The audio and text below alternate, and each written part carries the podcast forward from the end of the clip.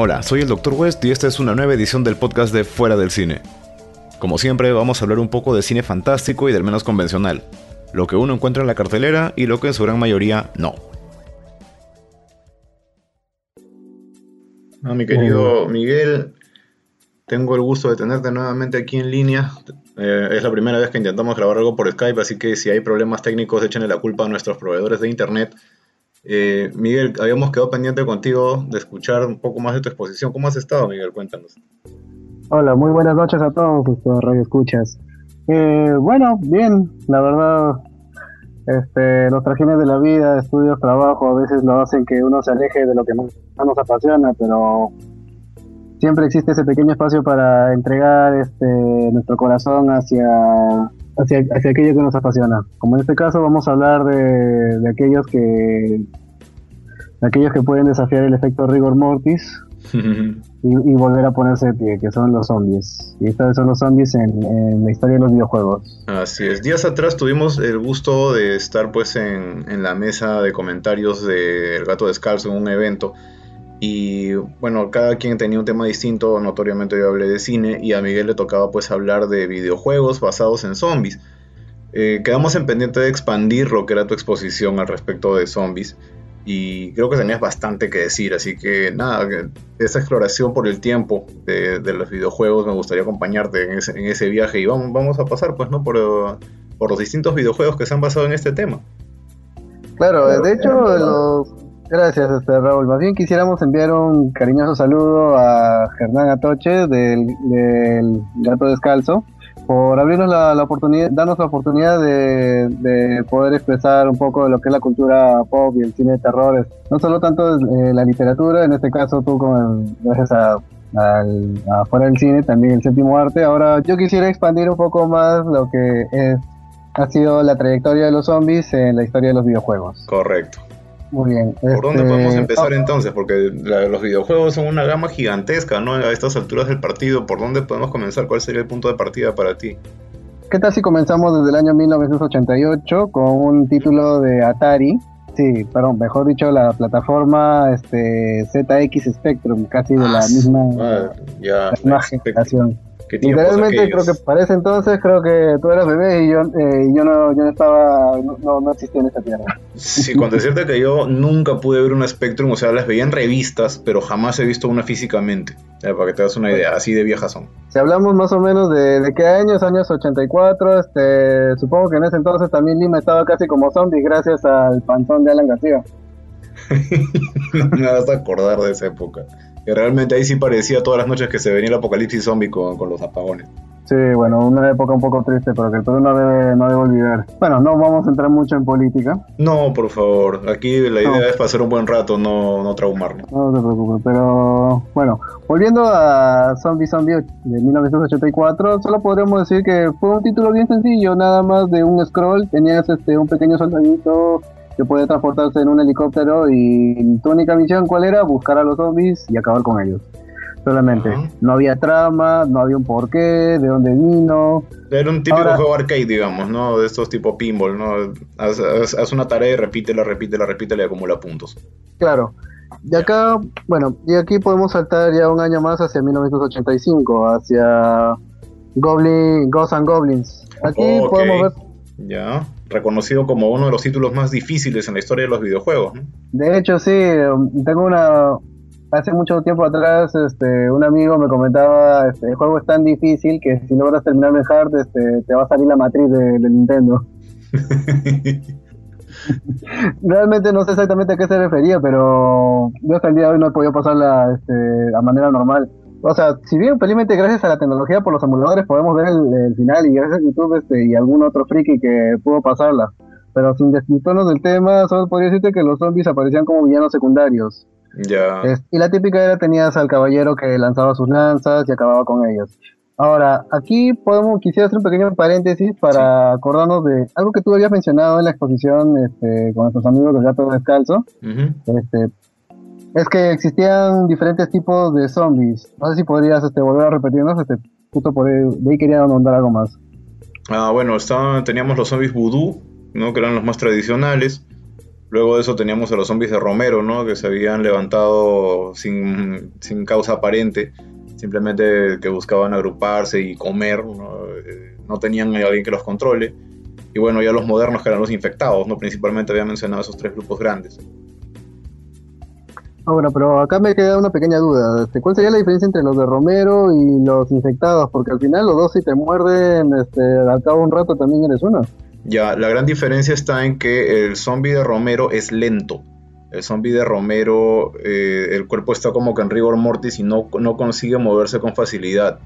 Es, medio torpe, no, este, no, no detecta mucho alrededor suyo y cosas como esa, ¿no? En cambio, el zombie infectado tiene bastante de conciencia durante su infección, él, todavía visualiza algunas cosas y, es violento, es sumamente frenética su forma de moverse y busca el contagio, ya no solamente busca eh, el alimentarse, ¿no? sino que busca el mero, el mero hecho de atacar por atacar. Claro, pero y aquí también podríamos mencionar otro más, creo que habían dos, este, justo quería andar un poco en dos tipos que, que me llamaron la atención que tú compartiste en el gato descalzo, que fue los constructos que eran este como la, la bestia o el monstruo de, Frank, de, Frankenstein. Claro, el constructo es un, es un monstruo distinto, no lo consideraba un zombie, justamente lo que establecí fue una diferencia, porque el constructo tiene, puede tener muchos propósitos diferentes. Bueno, y otro que aquí justamente quería notar un poco más también era los... Dice que el zombie voodoo puede ser una persona sin voluntad que hace, que toma las órdenes de un tercero. Ahora, este también es producto de la magia. Ahora, también existen, bueno, creo que esto más lo conocemos por lo que sería el metaverso del medioevo, para no decirlo tan técnico, los cuentos de la Edad Media. Ya, claro. Para el que escucha que no, sé, que no dice metaverso, ¿qué es eso? ¿Dónde, dónde lo eh, en, la, en la secundaria no me enseñó mi profe qué es metaverso. bueno, y justo aquí donde quería entrar un poquito más, porque los zombies que aparecen en Ghosts and Goblins son exactamente del tipo del tipo producido por magia, o sea, son los muertos vivientes que, han sido traídos por un diamante, bueno, para el más común denominador, un brujo de, muertos, o en los videojuegos el más se le conoce como la palabra necromancer. Claro, necromancer. Es necromancer después de Ghost and Goblins, pues quisiera hacer un salto hacia el año siguiente, el 86, que es este con un título al que de verdad tiene, tiene un gran sello en mi corazón, porque ha sido el que para mí comenzó toda la ola de los videojuegos y, o sea, si bien de niño me, me encantó bastante poder este, disfrutar de Mario o de Contra, este, de algunos de los juegos más, más, más simples, ninguno me había llamado tanto la atención como fue el gran y el titán de, de las aventuras que es Castlevania. Ah, Castlevania, claro que sí. Y en este es donde, acá es donde justamente te mencionaba, ¿por qué mencionaba al constructor y por qué mencionaba al zombie de la magia? Porque inevitablemente los dos eran eran eran secuaces o siguientes de, de, de Lord Drácula. Ya. Los típicos zombies que tú encontrabas en el primer nivel eran este eran eran eh, eh, estaban como, o sea, no te lo definen bien, pero son como una especie de manifestación entre espíritu y, cuerpo, porque cuando tú los golpeabas este, se quemaban en una y volvían a reaparecer otros. Pero aparte también una, una pequeña diferencia con los otros, habían otro tipo de zombies. Si recordamos un poco al Castlevania 4 de Super Nintendo, en, el, en un nivel específicamente aparecían unos señores este, con un traje tipo de jardinero, pero que se le veían con unas barbas y bien rasgadas esos eran zombies de carne y hueso. Ahora ellos hacían una diferencia entre dos zombies. El zombie normal, que era el traído por la magia, que cuando, lo, cuando el cazavampiros lanzaba su látigo, se, se quemaba, se incineraba. Era como una especie de... Estaba, entre el esqueleto y el zombie, y, entre los dos se hacía polvo. y aparte estaba, este, estaba el zombie de carne y hueso, que cuando tú lo golpeabas, el tipo gritaba y se despedazaba. Tú sabes que yo, mi primer acercamiento con Castlevania en realidad no fue a través de Nintendo, sino a través del arcade. Yo solía ir bastante a los juegos arcade y yo recuerdo muchísimo de haber jugado montones de veces el único juego que, veía que parecía de terror, donde había un tipo con su látigo que iba avanzando, iba matando calaveras, zombies, eh, murciélagos, diferentes cosas así. Y luego de varios años me vine a enterar, el juego se llamaba Haunted Castle aparentemente no tenía ninguna conexión con Castlevania, pero cuando veía por todos lados que hablaban de Castlevania, dije, eso tiene que estar basado en el juego que yo jugaba. Y muchos claro, de hecho, que sí había una conexión. Sí, de hecho sí, fue incluso publicado por Konami, solo que por un tema de licencias y no recuerdo qué más, o porque tampoco no, para ese momento que se definió el nombre de Haunted Castle, este, en Japón se le conocía como Akumajo Drácula. Y, por un tema de regionalidad todavía no le, no le ponían el nombre exacto. Por eso es que aquí al occidente se le trajo con el nombre de Haunted Castle. Para que después, hoy en día, tranquilamente, como es del mismo licenciatario, hubieran dicho, ¿sabes qué? Este es Castlevania. Amén. Sí, porque en esencia es, un juego bien similar, o sea, tranquilamente es otro, otro capítulo más, ¿no? Obviamente no habían nombres, no había la parte textual, digamos, donde conocemos más la historia del personaje. Diría que es un más como un, un remake más de, de, la historia de Simon, porque si, si, ya que estamos tocando el tema, y quisiera aprovechar este con el tiempo de, que nos otorga la internet es que el primer Castlevania ha tenido revisión tras revisión. Es como, así como ha tenido Street Fighter 2 este, N versiones, la versión Japón, la versión Norteamérica, N versiones, este, Super Nintendo, Genesis. Eh, Castlevania, el primer Castlevania también tuvo N, N versiones o N remakes. Es como estuvo el de Nintendo, Castlevania 4, no sé por qué le llamaron Castlevania 4, porque al final era la misma historia de Simon. bueno, puede ser una confusión como la que hubo con Final Fantasy, ¿no? También que cuando trajeron el juego de América le pusieron una numeración y en Japón era otra, se hizo todo un enredo ahí. Bueno, tema porque en, aquel entonces no era, no era tan fácil que las transnacionales coordinaran, o sea, las empresas no, o sea, eh, Konami, Konami Japón no coordinaba bien con Konami Norteamérica este, y por eso es que terminaban en un número diferente al otro. Claro, es el tema de la localización que es un problema constante.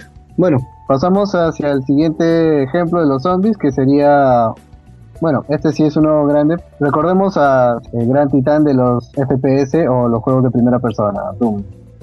Todos recordamos que el primer, los primeros villanos que nos encontrábamos eran estos soldaditos este, que eran unos zombies con su pistola. Y estos eran realmente zombies. Claro, eran unos zombies con ojos rojos que disparaban todavía, ¿no? Lo, maravilloso de, aquel entonces fue que los desarrolladores se atrevieron a hacer lo que en esta época ya no se puede hacer mucho sin que te demanden o un poco más hasta que sin que sin, que te ganes este, el desprecio en las redes, que era no estar de acuerdo con lo políticamente correcto. Este, ellos se aventuraron, dijeron vamos a mandar un juego de total violencia, total sangre y, ya pues que, que, nos caiga lo que nos caiga, pero el juego sale, igual que Mortal Kombat. Claro, fue, era la época donde tenías que romper el molde para poder llamar la atención, ¿no? Y creo que Doom consiguió muchísimo, ¿no?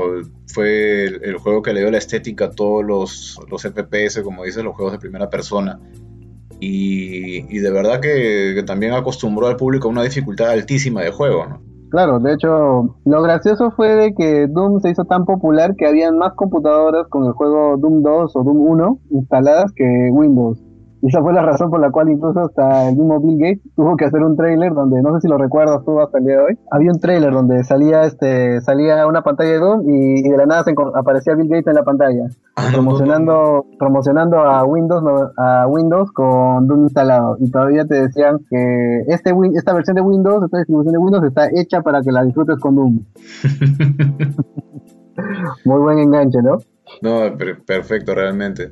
Aparte, este, Doom iba evolucionando dentro de sí mismo como juego, ¿no? Porque tú empezabas con algo que supuestamente eran monstruos, eh, zombies, y luego de la nada te enterabas que, lo que tenías que, que, lograr era cerrar un portal hacia el infierno, eh, era una mezcla de, horror cósmico con, horror demoníaco, ¿no? Muy, muy, muy peculiar realmente esta mezcla. Claro, y aquí es donde podemos, eh, podríamos llamarlos casi los zombies vudú en parte, porque eran espíritus que poseían a los soldados. Obviamente la corrupción era tanta de estos espíritus demoníacos que destruían al cuerpo del, del huésped. Claro, y es una variante donde los zombies eran directamente poseídos, ¿no? Era, eran, eran seres que estaban posesos y empezaban a atacar, ¿no? Con un propósito de, destruirte, que se nota que habían acabado con toda la flota. Conforme ibas avanzando en el juego veías a otros personajes con, eh, eh, con, el mismo aspecto que supuestamente tenía el tuyo, estaban tirados por ahí muertos.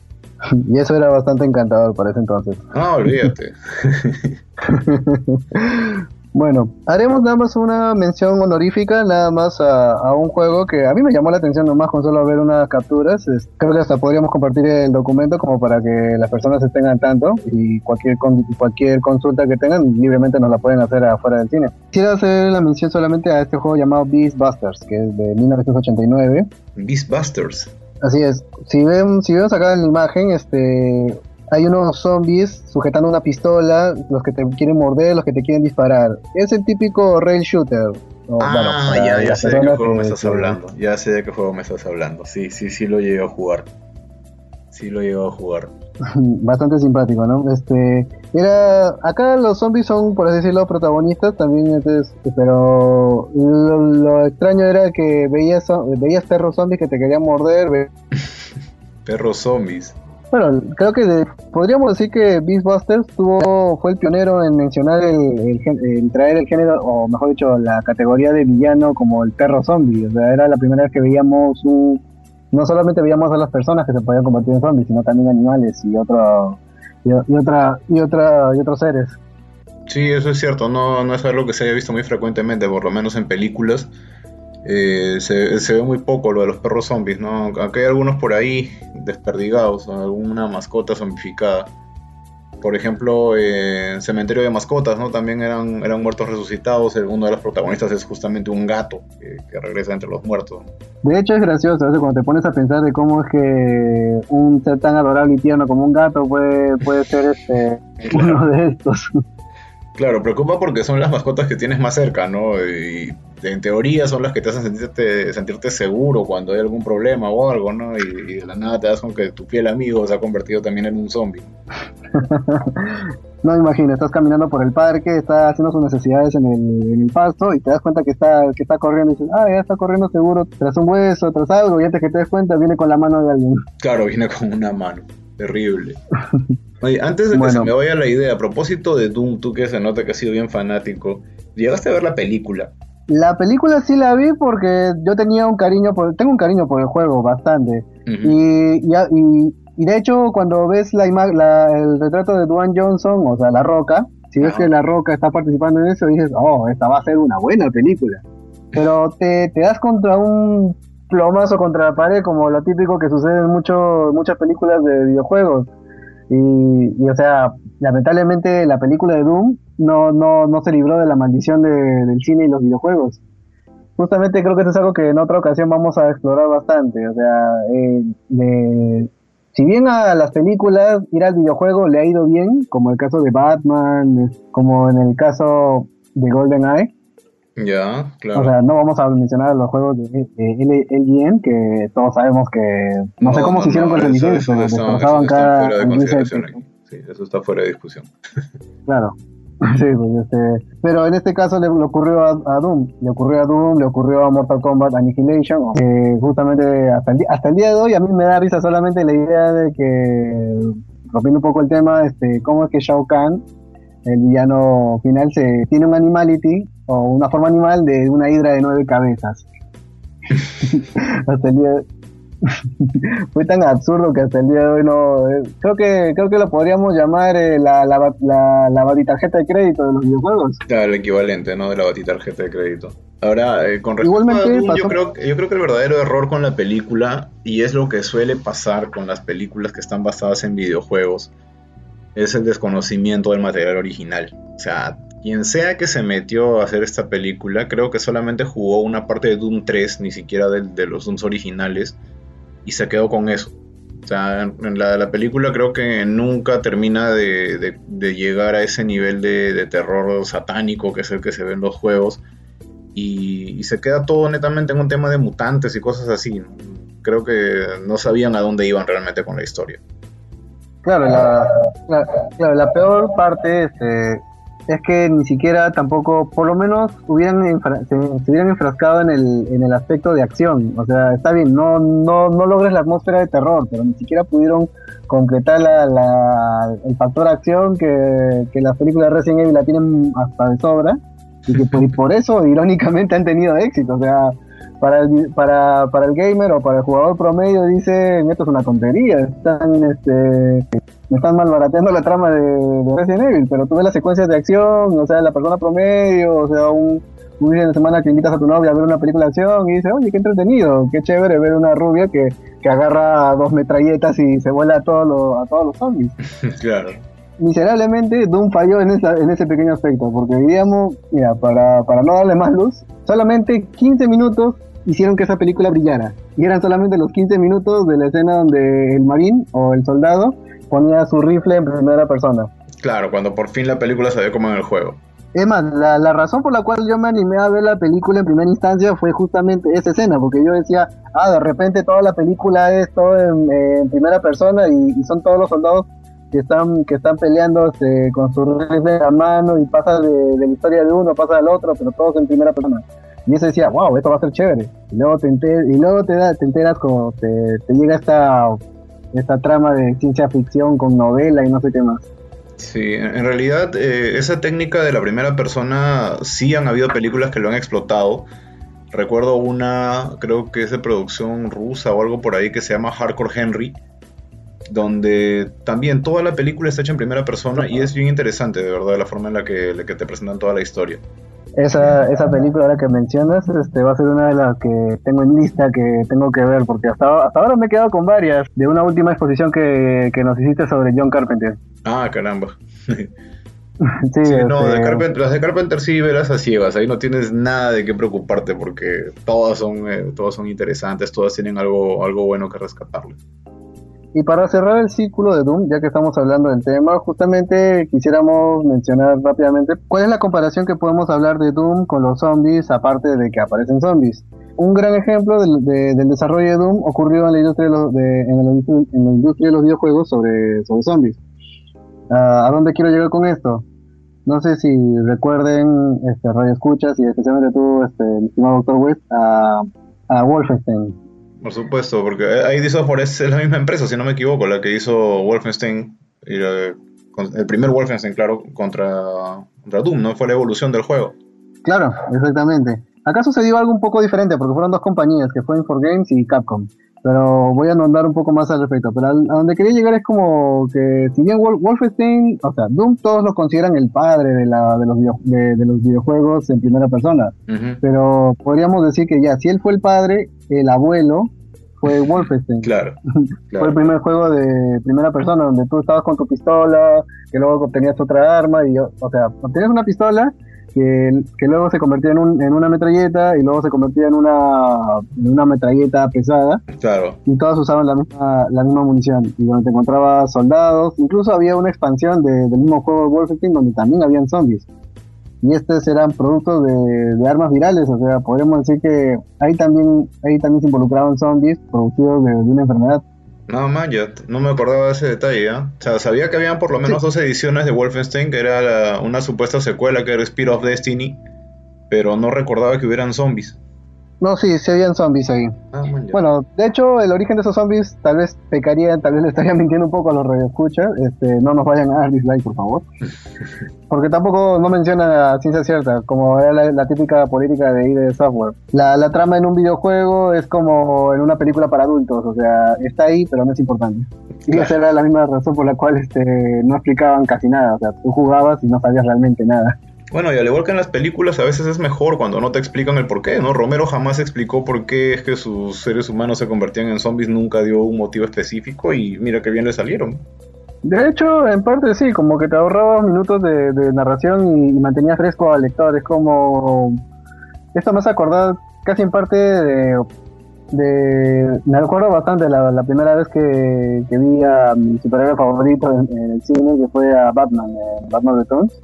Ah, no conocía nada de Batman, no sabía quién era Batman, yo solamente veía un hombre enmascarado con, con la armadura que se enfrentaba a los payasos de, no sabía quién. Y, de frente tú ya, te quedas encantado con el personaje sin conocer mucho de él. Y tal vez esa fue la, intención de Romero al no explicar o no andar mucho sobre el tema de los zombies, porque mantenía al espectador este fresco y, la atención presta a, a poder desarrollar la historia.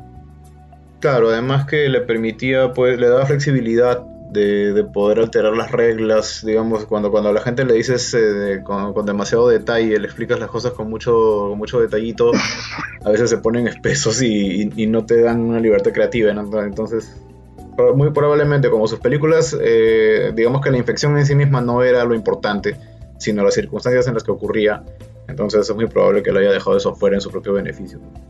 Claro.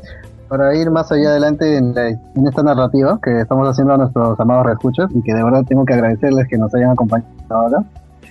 Solo quiero hacer una mención honorífica a Zombies se comieron a mis vecinos o Zombie Ate My Neighbors de Super Nintendo. Claro, pegazo. pegazo. Yo creo que, mi estimado doctor, tú hasta el día de hoy te acuerdas de lo que era este, jugar con tu, con tu amigo ahí en el, en el inicio de la esquina y luego estar con su pistola de agua matando a los zombies. O sea, lo chistoso era que agarrabas ni cualquier cosa, literalmente agarrabas una podadora, tipo como Brain Dead. Eh, la podadora, creo que la podadora era una, era una referencia directa a Brain Dead. Yo creo que sí. Ahorita que me haces recordar, me parece que sí era una referencia directa.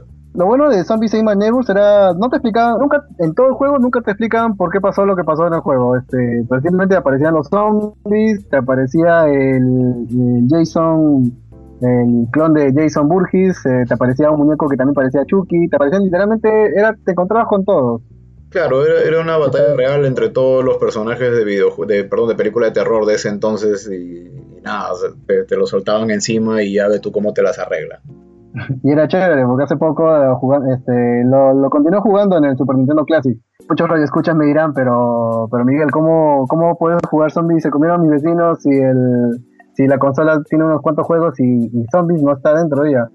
Bueno, sencillo, simplemente miras algunos cuantos tutoriales y, puedes este, agregar más, más a la lista. Claro, es hackeable, es hackeable, se pueden hacer algunos arreglos ahí. Y ahora que me haces recordar también en ese juego, de hecho que era una referencia a montones de películas, porque uno de los protagonistas llevaba puestos unos lentes 3D de los antiguos. Ah, sí, esos antiguos este, con los que te venían con tu cómic de Solarlo, tal vez los de la audiencia de buenos amarillos acordarás. Había películas aquí que, pues las veías con esos lentes. Eh, una que, tuvo un momento muy especial con esos lentecitos también fue eh, la, sexta entrega de Pesadilla en Elm Street, porque los últimos 20 minutos de la película son en 3D. Entonces había un momento específico durante la película donde te decían o te daban el, digamos el, pie para que te pongas tus lentes 3D y toda la película pasa 3D inmediatamente. Y, créeme, de hecho, chévere. Esto quisiera agregarlo casi como una experiencia personal. Yo en una ocasión tuve la bendición de poder estar en Estudios Universal. Anda. Este, y, estuve en la atracción de Terminator. También había unos lentes, o sea, te daban los típicos lentes de Schwarzenegger, pero estos eran unos lentes 3D. Y yo era un chiquillo apenas de.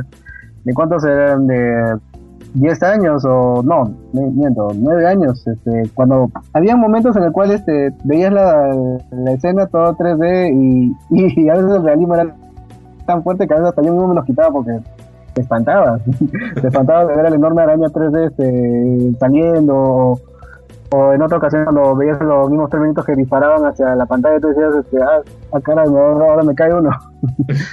ah, la que nervios. Volviendo a nuestro tema de de los zombies.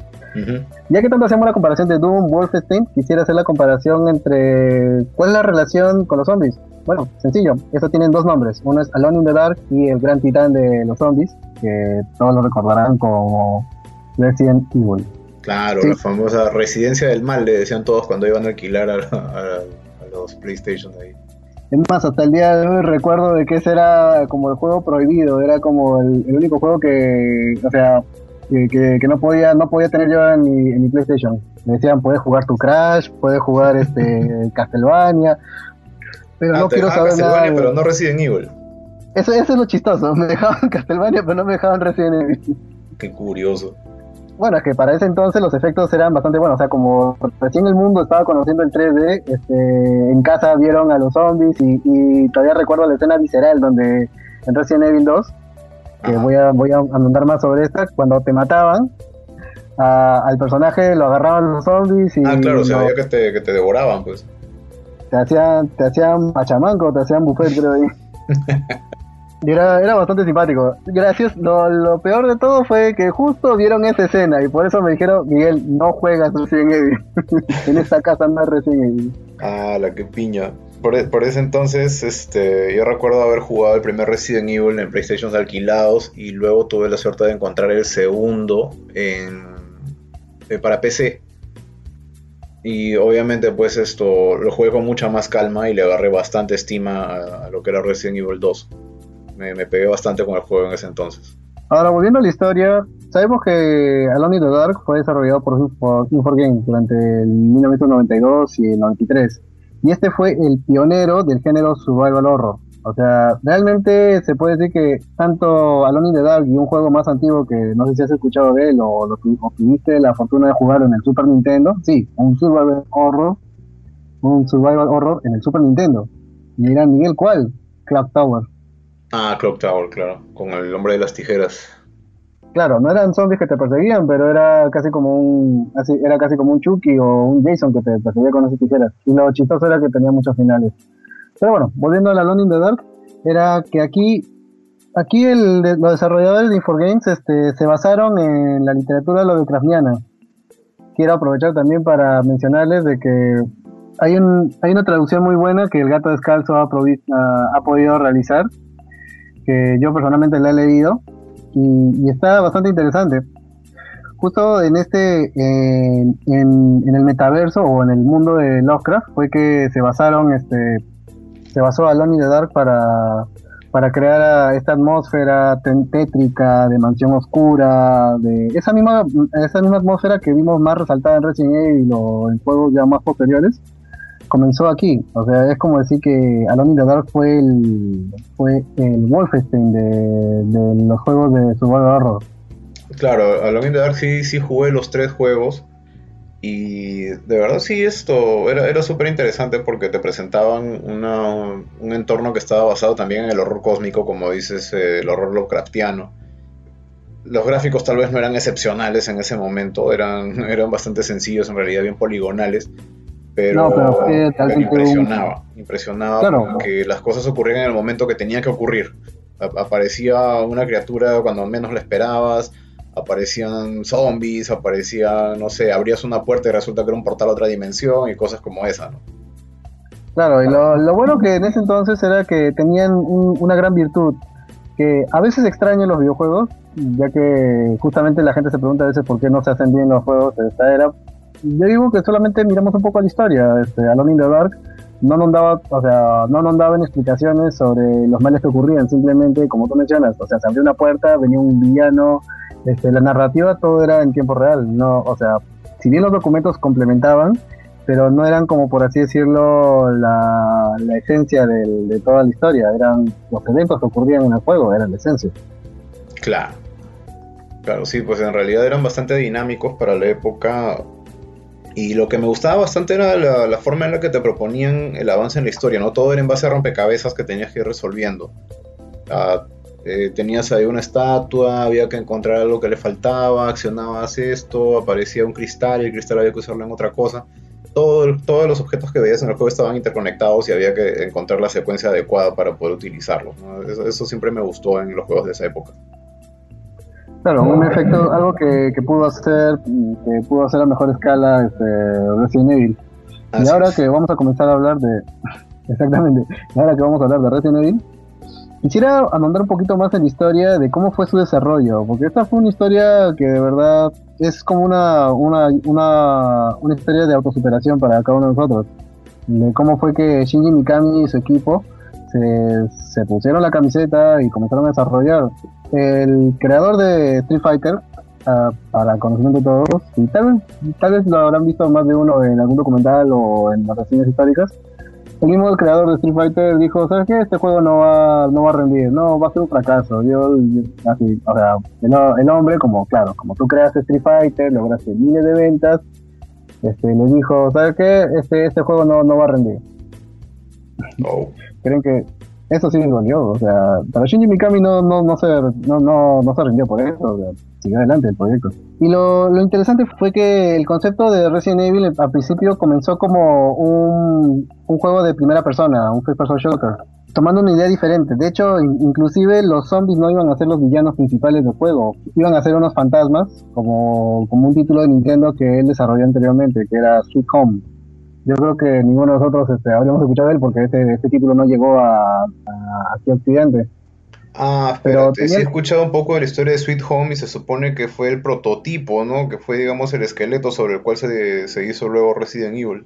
Claro, Y, después este, se evolucionó la idea, porque como veíamos en Sweet Home, este, los personajes, los personajes tenían, tenían una particularidad. Si bien tenías un party o un grupo de personas, las personas que morían en este, eh, en este juego o sea, morían para bien, por así decirlo. O sea, te mataban al investigador, te quedabas sin investigador. Mataban a la enfermera, adiós enfermera. Wow. Y cada uno tenía una particularidad, es como decir, la enfermera podía mezclar pócimas, el, investigador tenía su encendedor. Muy de lo que sucede en el Resident Evil original, que, que Chris Redfield o el, chico este, tenía un encendedor y Jill Valentine, la, la otra protagonista, tenía las, las ganzúas o este, o este clip que te permitía muy el estilo de los mejores criminales podía abrir podía abrirse rojo.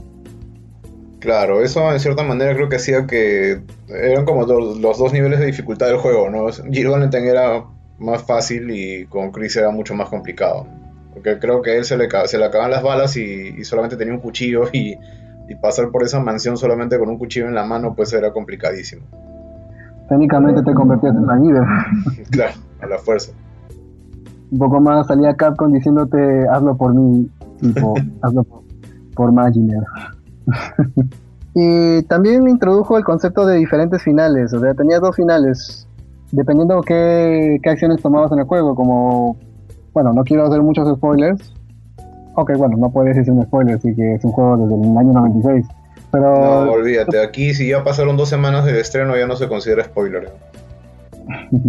bueno, este, si tú si, si tú lograbas liberar al otro protagonista, es decir, porque cuando comienza la historia no encuentras al, otro protagonista, en este caso, si tú comienzas con Chris, Jill está desaparecida. Ya. Si tú comenzabas con, con Jill, este, igual Chris te desaparecía. Y había una forma de cómo liberar al otro, que era tenías que obtener unos pases de unos discos NEO que, que había en la mansión. Si, si lograbas este, liberar al otro, este, ocurría el final bueno.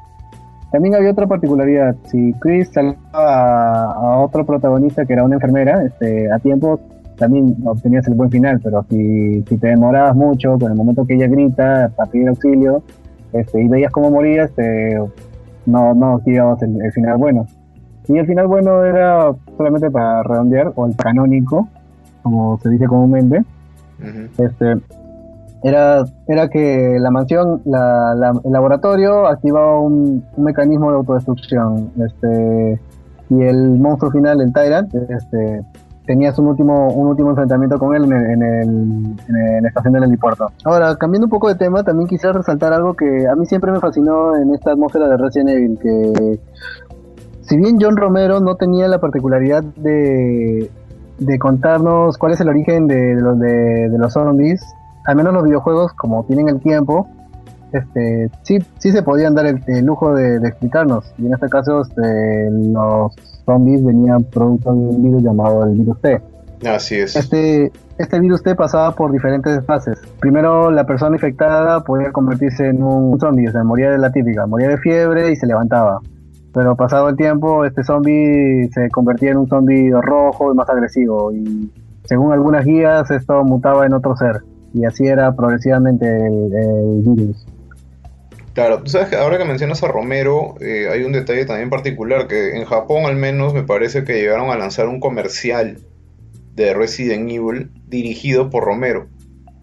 Ah, sí, el, el grande, uno que recordamos bastante, con bastante cariño los fans es el comercial de Resident Evil 2, donde que justamente te menciona unas letras chiquitas dirigido por John Romero. Ajá. Y bueno, se suponía también que originalmente le iban a proponer a él que hiciera las películas, pero no lo rechazó. Este, no, no sé la verdad cuál fue el, cuáles fueron los términos, pero no, no aceptó hacer las películas de Resident Evil. Bueno, estoy seguro de que si lo hubiera hecho él, probablemente nunca hubiéramos tenido a Alice en estas películas, porque Alice es un personaje que no existe en los videojuegos. Yo entiendo, por un lado, que han tratado de, seguir con, la misma mecánica de Resident Evil, que hasta donde se eh, trata de hacer referencia siempre a Alicia en el País de las Maravillas. Hay, varios detalles en, los juegos con respecto a la Reina Roja, algunas piezas de ajedrez, cositas que están en el libro. Pero ya de frente a mandarte a agregar un personaje que no existe en los juegos y llamarlo Alice, eh, ya era mucho, pues. Ya era demasiado. De hecho, eso me recuerda a un meme muy popular que sale, tú ves a, la chica este, Mila Jovovich con su control de, GameCube y, ella dice, ah, esto era Resident Evil, es muy diferente de la película. Pero es que verdad, es completamente distinto. Yo creo que eh, con, con las películas de verdad, como se dice, soltaron la pelota porque... Eh, Alice no tiene sentido. Como, como personaje, en realidad es, es demasiado incomprensible, es demasiado incongruente, no sé yo cómo llamarla. Porque no tiene ningún, ningún chiste que en la primera es una super espía, luego en la segunda resulta que están bajo el control de, de no sé quién, en la tercera tiene superpoderes, y, y, en cada una cambia totalmente. En la otra le hacen todo un ejército de clones. Nada que ver, o sea, no hay nada de eso en los videojuegos, pero por ningún lado. De hecho es cierto, es más, pero lo único que podría decir que en esencia dejaron intacto fue en la primera y la segunda película, que la primera es en un laboratorio que oculta, oculta en una mansión. La mansión literalmente está como un saludo a la bandera, porque solamente como dos escenas nomás están en, la mansión y después de frente al laboratorio. ¿Sabes? La, la, primera sí fue, fue entretenida, o sea, no voy a negarlo. Yo con, con otros amigos de mi promoción, en aquel entonces, cuando éramos pulpines en secundaria, la vimos y nos divirtió. La primera sí, o sea, como dice el dicho, lo cortés no quita lo valiente. La primera fue divertida. Sí, en realidad la primera a mí también me gustó bastante, me, gustó cómo adaptaron varias cosas, ver a los, los leakers, estos monstruos, eh, ver la cantidad de zombies, no, creo que nunca había visto en una película tantos zombies aglomerados en un mismo momento. Eh, realmente me hizo sentir bastante esa sensación de, de peligro, de que, pucha, ¿cómo salgo de esto, no? Eh, y tenía varios detalles a favor, tenía varios detalles a favor. Me acuerdo que, por ejemplo, la banda sonora es de Marilyn Manson, que, que por sí fue aplaudida, me acuerdo de esa banda sonora, eh, fue, fue bastante bien recibida por la crítica. Eh, habían canciones de Sleep, ¿no? Había, tenía todo un aura chévere bueno, la primera. el tema principal, de hecho, fue hecho por Slipknot, este, tanto para la primera y la segunda. La segunda hay muchas personas, en la segunda hay como que hay opiniones divididas, porque aunque les parezca mentira, mis estimados radio escuchas, no, me, no, vayan a, pensar mal, pero yo sí me divertí bastante con la segunda, ¿eh? solo hasta cierto punto. Solamente puedo decir que el final de la segunda película sí fue como, como que en serio, o sea, una película tan chévere, vas a terminar con esto. La, la segunda sí me, agradó la Jill Valentine que mostraron, porque ahí por lo menos que decías, ah, ya, al menos acá sí hay una pequeña conexión con el juego. Claro, eh, pero ¿qué te digo? Todo el mundo esperaba que Jill Valentine se quedara como un personaje constante, ¿no? Porque al final ella es uno de los personajes más representativos de los juegos, a pesar de que no estén todos. Y nada, solamente está ahí, bueno, para que se vea bonita y termine la película y no vuelvas a saber de ella, ¿no? Bueno, justamente ese es el factor que hizo de que, que, perdiera la credibilidad la, la segunda parte. Porque la, la actriz que interpretaba a Jill Valentine a mí sí me parecía bastante, bastante fiel, o sea, tenía la actitud dura este, que tenía la, el personaje en el videojuego. Y, muy casi a, a, grosso modo te, te, contaban rápido quién era ella para no andar tanto la historia, ya que supuestamente la historia era más de Alice. Pero no sé si se dieron si te diste cuenta, este que al comenzar, cuando aparece la primera vez Jill, este, aparece un recorte de policía, un recorte de un periódico que dice policía suspendida, este, Jill Valentine, por, por caso de las montañas Alclay. Ya. o sea, o sea, hace una mención como que en realidad este, en, la, en Resident Evil 1 sí ocurrió, sí ocurrió lo de Jill, Chris, o sea, diciendo, ok, este, lo de Alice pasó en un lado, pero también lo, de, lo del juego de la 1 pasó en otro lado. Claro, era paralelo, ¿no? era como un detalle, ese, esos pequeños detalles caletas que a veces este, no, no nos damos cuenta y dices, oye, qué genial te hayan agregado. Casi como cuando Steven Spielberg agregó a unos soldados, este, bueno, eran unos soldados nazis, pero eran checoslovacos y ellos este, hablaban en su idioma checo y los soldados americanos le disparan y diciendo, ¿qué? ¿Qué dicen? ¿Qué dicen? Y le disparan al final. Este. Y en realidad el, lo chistoso era que en realidad ellos en, su idioma dicen, dicen, somos checos, somos checos, nosotros no somos alemanes y pum, le disparan. Y, ni siquiera le ponen unas letras, ni siquiera ponen unos subtítulos, porque Spielberg lo que esperaba era de que fuera un detalle bastante profundo, pero que a la vez estuviera solapa. Ya, ah, mira, Sí, o sea, a veces te soltaban esos detallitos. Es más, creo que en la primera película también hacen algo parecido. eh, muestran un, al, final casi muestran un periódico que está volando donde dice que los muertos caminan, que me parece que eso también es un guiño directo al juego, me, da la impresión de que en el juego también hay un momento en el que aparece un recorte bien similar. De hecho, sí sucede. En, la, en Resident Evil 3, este, entre los documentos que encuentras, este, hay uno que sale una primera plana y sale la, la imagen de un zombie. Y bueno, justo lo, lo que me, me, encantó bastante de la segunda película fue la recreación que hicieron de, del opening de, de, Resident Evil 3, que fue bellísimo. Ya, claro. esa, escena fue, por así decirlo, la, la, las, pocas cosas que, o las buenas cosas que redimen a, a la película Resident Evil Apocalipsis. Hablando de eso, este, me has hecho recordar otro ejemplo de constructo, por ejemplo, lo tenemos también en, los juegos y en la película, ¿no? que es Nemesis. Claro, creo que ese sería el mejor ejemplo de constructo ahora que hablamos, de literalmente un Frankenstein mitad, mitad zombie o mitad experimento del, del T-Virus y también mitad mecanizado. Bueno, en realidad lo de mecanizado fue agregado para la película, porque originalmente es como que le hicieron una especie de programación neuro neuronal a, Nemesis y, el Nemesis perseguía a los miembros de Stars. Claro, eso era lo único que decía, no Stars una cosa así.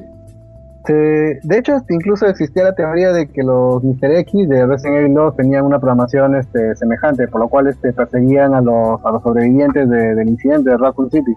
Y bueno, este es un buen momento para retomar justamente lo que fue la historia del desarrollo de Resident Evil 2. ya hablamos un poquito de lo que pasó en la 1. La 1 fue contra todo pronóstico, se mandaron a hacer el, proyecto, se amanecieron, este, Shinji Mikami al final fue bien aplaudido. Y en su debut este, logró 2.7 millones de copias vendidas en total. Y fue el mejor... 2.7 millones de copias. Claro, para 1996, eso sí, es una fortuna y hasta el día de hoy y hasta el día de hoy fue ha sido reconocido como el mejor debut de, la de una franquicia que ha tenido Capcom. Wow. Bueno, con justa razón, ¿no? En realidad fue un juego súper exitoso en todo sentido. Y bueno, ya pasando casi como aquí a Resident Evil 2, este fue lanzado dos años después, pero lo gracioso fue que los fans este, un poco más hasta se rasgaban las vestiduras porque querían ya pasado el año. Antiguamente no era una ofensa para los jugadores que al año siguiente lanzaron como hoy en día que se sabe que este, cada año sale una, como Call of Duty, que todos los años tenemos un Call of Duty. claro. Es gracioso, ¿no? Este, en cambio, anteriormente el fan pedía una secuela y, no había, como por así decirlo, no había tanto, no había tantos críticos que, que, que menospreciaban a veces una... Bueno, no creo que eso sea tan malo en parte, porque muchos críticos han hecho un gran trabajo en hacer buenos reviews, con tal como estamos haciendo, por así decirlo, entre comillas nosotros aquí. Bueno, volviendo a Resident Evil 2, este, lo que sucedió fue, ¿por qué la demora de, este proyecto? Fue que ellos comenzaron con, con una visión muy diferente. Es más, este, Shinji Mikami ya no fue el director de este, de este se le dijo directamente a Hideki Kamiya, que, era muy, muy cercano de, Shinji Mikami, que, se encargara de producir la secuela, o mejor dicho, de, dirigir la secuela, pero iba a tener la tutela de Shinji Mikami como productor. Él este, le dijo una frase bien específica. Vamos a triunfar por lo grande, vamos a fracasar de una manera épica. Y felizmente no ocurrió, no, no ocurrió la segunda. No, menos mal. O sea, se la estaban jugando con todas para hacer Resident Evil 2. Claro, Capcom esperaba algo bastante grande porque ya que la primera entrega fue muy buena, este, y lo que ocurrió fue que el primer concepto de Hideki Camilla fue que la historia fuera ambientada en una universidad, este, con una joven universitaria llamada Elsa Walker, que era el prototipo de Claire. Literalmente era Claire, solo que rubia y un traje de más motociclista, pero de, de acrobacias, algo así. Ya. y Leon volvió a aparecer. Pero aquí había algo como que una especie de bot que te iba a seguir. Este, en este caso, Marvin Bragan, el jefe de la policía que aparece con Leon, este, lo seguía.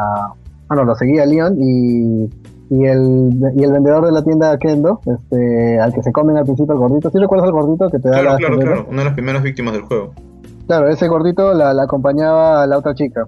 Y el ambiente lúgubre de la mansión como que fue quitado, o sea, a un ambiente un poco más abierto, que era una universidad y un poco con una música un poco más, casi como dando un ambiente un poco más futurista, que era lo que el, director quería en ese momento. Pero después, cuando se dieron cuenta, en un momento de la noche a la mañana, este Capcom dijo, no, sabes que esto no va. Eh, detuvieron el proceso de desarrollo, pero sí liberaron una beta, o sea, un demo para en el en el, eh, en el Director's Cut o, el, o la versión del director de Resident Evil, de Resident Evil 1. Hay parte de, esa, de, esos ambientes que dices, están ahí. Claro, ahí es donde justamente la demo podías, este, se veía a Leon y a Elsa.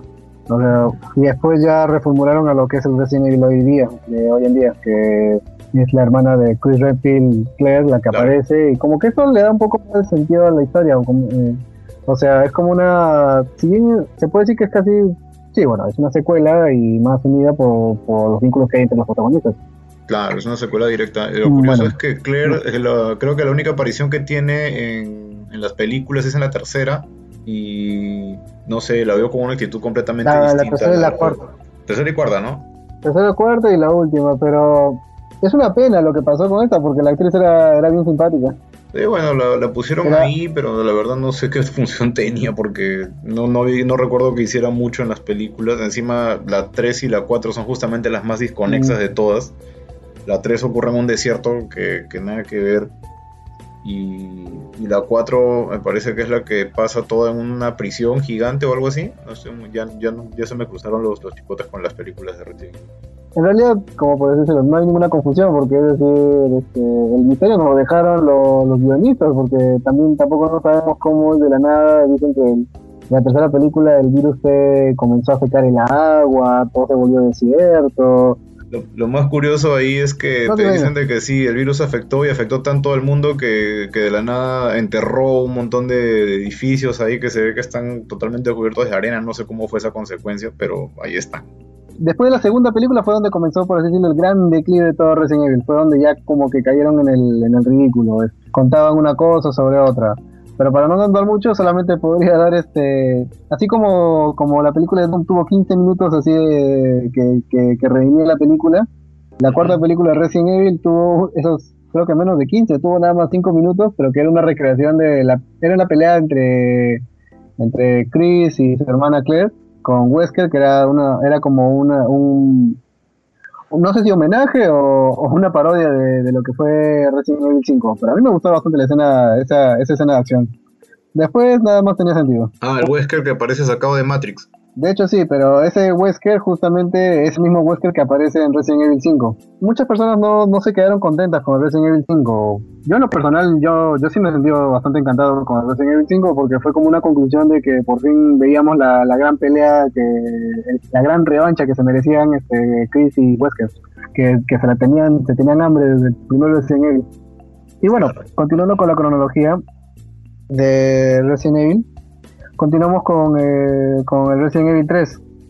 Este, este, en este, este se pensaba que iba a ser un spin-off de la, de la serie. Y, y, se, pensaba de que el Resident Evil Código Verónica iba a ser el canónico. Pero al final fue al revés. Fue Código Verónica que quedó como spin-off y Resident Evil 3 Nemesis, que el que quedó como canónico. Lo que me agradó bastante de este juego fue que creo que es el primer Resident Evil donde, donde de verdad te, mezclaron tan bien el factor de terror y acción que, personalmente no lo no se ha vuelto a sentir en ningún otro Resident Evil. O sea, era, tenías que hacerla de, ahí realmente tenías que hacerla de MacGyver o de Rambo, porque tenías 15 balas para ir tres cuadras y esquivar como 20 zombies. Bueno, como hace Alice en las películas, ¿no? Que solamente con una escopeta, un cuchillo y, una pistolita se puede bajar a todo un distrito entero lleno de zombies. Y sin perder el peinado. Ah, no olvidemos esa parte. Sin que se le salga el maquillaje ni nada. Eso es lo más gracioso. Pero algo que me agradaba bastante de Resident Evil 3 Nemesis bueno, primero, principalmente a mí me encantó bastante la, escena del opening. Esa, esa escena del opening a mí me hubiera gustado poder mostrarla al público eh, cuando estuvimos cuando estuvimos en la presentación del gato descalzo. Y de hecho quedó muy, bastante bien. Yo diría que hasta casi era digno, era un digno inicio casi de una película de Romero. Yo creo que hasta el mismo Romero lo hubiera aplaudido. Lo más probable es que sí, sí, la, sí le hubiera dado un visto bueno a, esa escena. Sí, es muy probable que sí la, haya visto. A los policías, es muy, probable que sí la haya visto, sí. Claro, y bueno, ¿cómo olvidarnos de, uno de los grandes traumas de la, de la infancia, de, allá de los años de los años 90? O mejor dicho, el mejor, el mejor trauma del año 2000, que era que te persiguieran Nemesis por todos lados. Literalmente solo estabas a salvo en el, cuarto de, guardado. No, olvídate, era, traumante Volteas y de repente ves a semejante monstruo que está parado a tu costado. Y lo peor de todo es que ese te seguía hasta te seguía hasta el baño casi. Sí, literalmente. Y encima tenía una Gatling, solito cargaba una ametralladora esas que giran, eh, que realmente es eh, para tenerle pánico, ¿no? Bueno, la Gatling la utiliza en otros juegos posteriores. De hecho, en este juego era. Eso, eso era lo más chistoso, que Nemesis ya comenzaba con el arma que de por sí, casi canónicamente, era el arma más fuerte de todos los Resident Evil, que era el lanzacohetes. Claro. E irónicamente, siempre estaba. Cuando te das cuenta que te iba, te iba, te iba a comenzar a apuntar, era como al toque, ponte un zombie al frente para que le caiga. Y lo chévere es que podía pasar, o sea, Nemesis no, no, no conocía entre amigos ni enemigos. O sea, ni, siquiera colaboraba con los zombies. Tú estabas caminando por ahí y si, y si en el camino habían zombies, él de un, de un queco lo sacaba volando el zombie. Era bastante, era bastante entretenido y bastante terrorífico. Era casi como. Era la, era la misma sensación que uno, que un joven en los años 90 podía sentir cuando llegaba con, con un jalado a casa. Claro. así. Sí, más o menos así. Y bueno, mencionando este dentro de la historia, creo que si recuerdas a esta franquicia que creo que todos hemos gastado más de nuestro sencillo, se ha ido por culpa de este juego de arcade bien conocido. ¿Recuerdas a The House of the Dead? Por supuesto, The House of the Dead. Hasta la 4 he jugado, no sé si hubieron más, creo que sí hubieron más. De hecho, sí hubieron más. Este, yo no, no tuve la no tuve la oportunidad de jugar la 4, creo que esta era como una metralleta, ¿no? Donde solamente necesitabas agitar en la metralleta. Claro, claro, claro, tenías que agitarla. Ya, este, yo solamente tuve la chance de jugar de la 1 a la 3 y, y en el Nintendo Wii pude, pude, pude pasarme la, ¿cómo se llama? De House of the Dead Overkill. Y que esta era la más entretenida de todas, ¿ah? Porque está bien, la de House of the Dead este, tenía esa atmósfera de terror y que irónicamente, yo me acuerdo hasta ahora, cuando lo veía en el arcade, la música, la, la, la, vista de, de, este de esta máquina era era era espeluznante, güey. No, de hecho, aparte de que dependías mucho de la máquina porque no sabías si a veces te tocaba un arcade que no estaba bien calibrada la pistola y pucha, tú podías disparar tan certero como pensabas y no le ibas a dar nunca al zombie. Bueno, eso es cierto. Es una, es una de las cosas que nos pasaron, que nos pasó aquí en el Perú en, en esos años.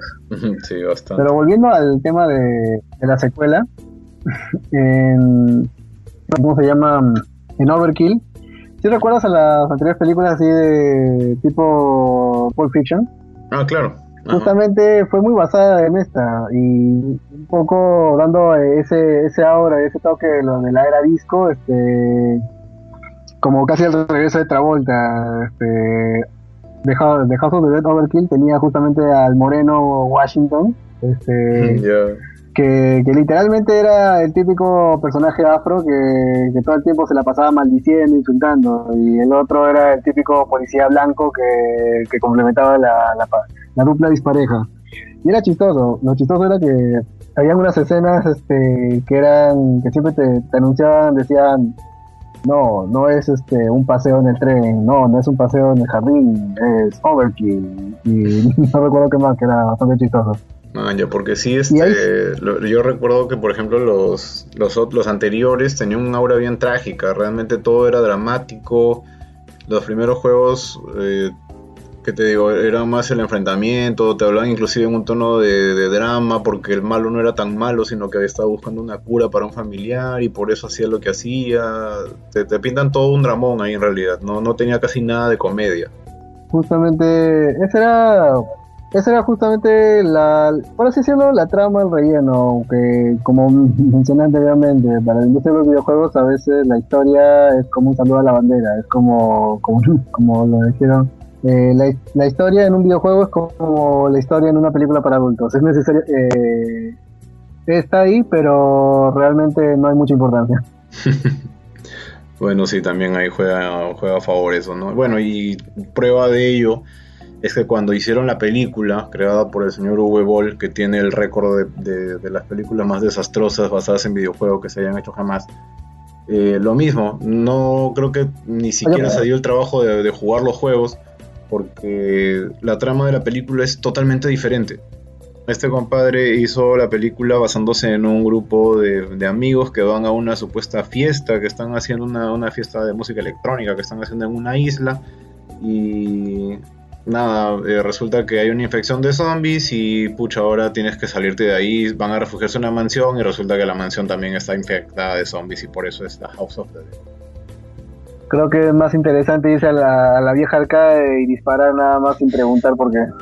Sí, en realidad sí. La típica del policía norteamericano, dispara y luego pregunta. Claro, dispara primero y luego pregunta.